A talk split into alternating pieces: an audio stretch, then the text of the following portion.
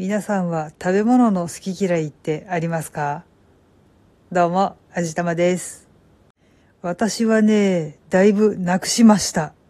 子供の頃はそれはそれは好き嫌い多かったですね。割と今の子供たちも嫌い苦手っていうものは私も子供の頃網羅していた気がしますね。ただ、人参とピーマンは例外でした。子供の頃からとっても食べてました。嫌いとか苦手とかっていう意識が全然なくて、普通に食べてました。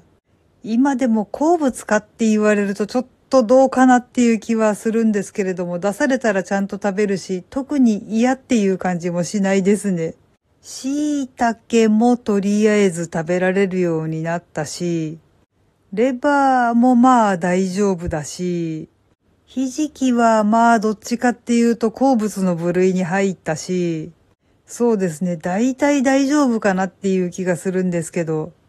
今でも嫌いまでは言わないけどちょっと苦手だなーって思うものはあります。何かっていうと、タコとイカです。タコはね、苦手です。とりあえず寿司に乗ってるのとかたこ焼きに入ってるのぐらいなら食べるんですけど、酢だこがどうしても食べられません。何がダメなのかっていうのはよくわからないんですけど、とりあえずタコちょっとダメですね。あと、イカは、イカもお寿司に乗ってるのぐらいだったら大丈夫なんですけど、火を通したものがとっても苦手です。多分これは小学生の時の学校の給食で出された八宝菜が原因だろうと思っています。作ってくださってる方には本当に申し訳ないと思うんですけど、学校給食って本当に美味しくなかったんですよね。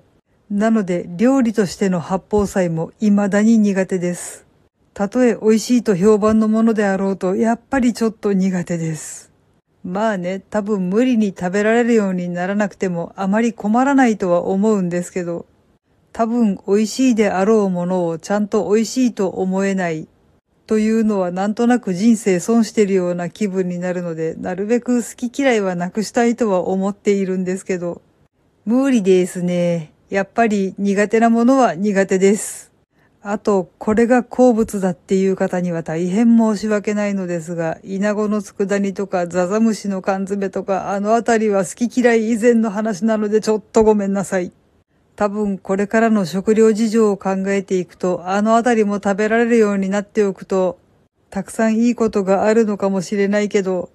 ごめんなさい。多分無理。でもね、まあ、食べられるものっていうのはたくさんあるから、栄養のバランスが取れてさえいれば好き嫌いはあってもいいのかもしれないって、ちょっとだけ思います。まあでも、いろんなもの食べられると人生豊かになる気は確かにするんですけどね。はい。というわけで今回はこんな感じにしたいと思います。聞いてくださってありがとうございます。この番組は卵と人生の味付けに日々奮闘中の味玉のひねも姿でお送りいたしました。それではまた次回お会いいたしましょう。バイバーイ。